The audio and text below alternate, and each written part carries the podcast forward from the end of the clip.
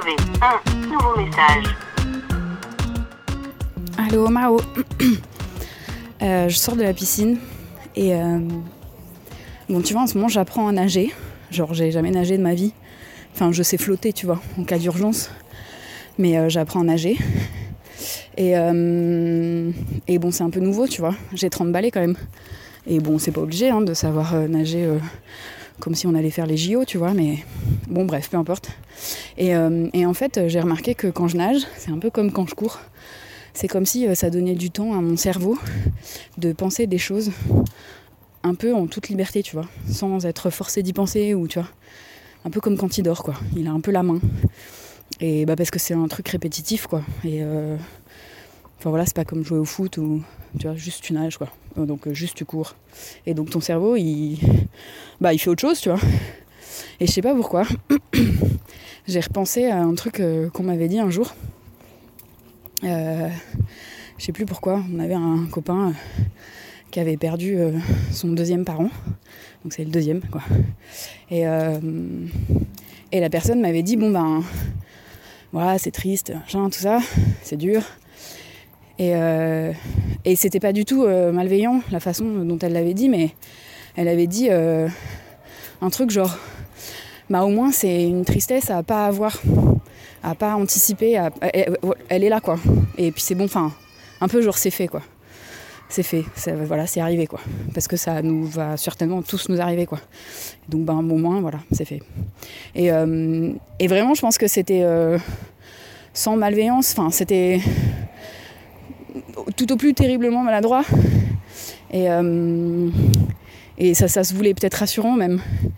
Mais moi, euh, moi j'ai perdu un parent, tu vois. Et, euh, et je sais ce que ça fait. Enfin, c'est un parent que j'aimais beaucoup. Parce que je pense que on peut perdre des parents et trouver pas. Enfin, ça pas plus mal parfois. Ça dépend des histoires de chacun. Mais bon, bref. Moi, c'était un peu typique. un parent que j'aimais comme un parent, comme dans les films. Et, et en fait, c'est. c'est terrible parce que c'est pas ça le deuil. Enfin, c'est pas une douleur qui arrive là et puis que bon bah voilà le deuil ça dure le temps du deuil c'est en fait très long hein, en, vérité les gens ils pensent que ça dure 3-6 mois et en fait c'est se compte plutôt en années mais on s'en rend pas compte même quand on le vit mais en fait le deuil c'est toute la vie enfin même sans que ce soit quelque chose de enfin voilà moi c'est un c'est un parent au-dessus de moi c'est pas j'ai pas perdu un enfant puis c'est pas c'était pas des conditions euh, exceptionnellement dramatique ou enfin c'est toujours un drame pour soi mais c'est pas et en fait euh,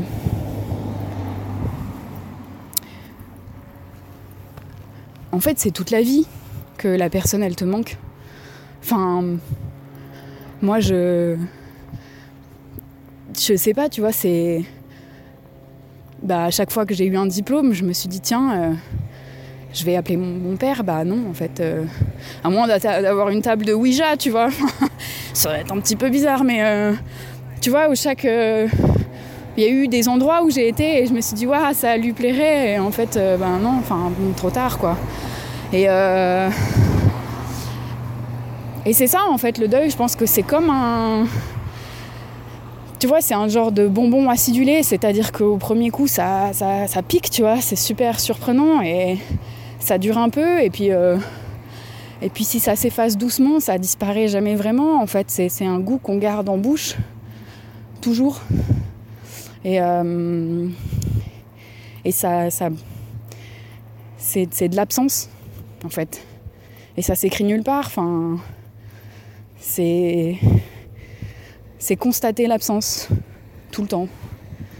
Et c'est super difficile de de réaliser que que le deuil c'est toute la vie. C'est pas et en fait ben non, vaut mieux que les gens meurent le plus tard possible parce que euh, on aime vivre des trucs avec eux. Enfin c'est ça l'idée et euh, et enfin c'est super. euh, Enfin je- j'enfonce une porte ouverte, mais c'est ça en fait. Enfin quand la personne elle meurt, c'est pas juste de se dire sur le coup, c'est ça qui fait mal. On réalise qu'on fera plus rien avec, on parlera plus de ces trucs-là, qu'on fera plus ces, trucs-là ensemble. Mais en fait, euh, c'est aussi quand on est devant ces trucs-là qu'on réalise que elle est pas là. Et quand on a besoin de parler, et quand on a envie de faire découvrir des trucs, c'est pas palpable en fait. Et c'est toute la vie, tout le temps, une absence. Un petit goût acidulé euh, au fond de la bouche. Et voilà. Ouais, je sais pas, j'ai pensé à ça quoi. Mais euh, j'imagine que chacun le vit aussi euh, de façon personnelle, mais ouais. Après, voilà, c'est des absences auxquelles on se fait. Et, et voilà.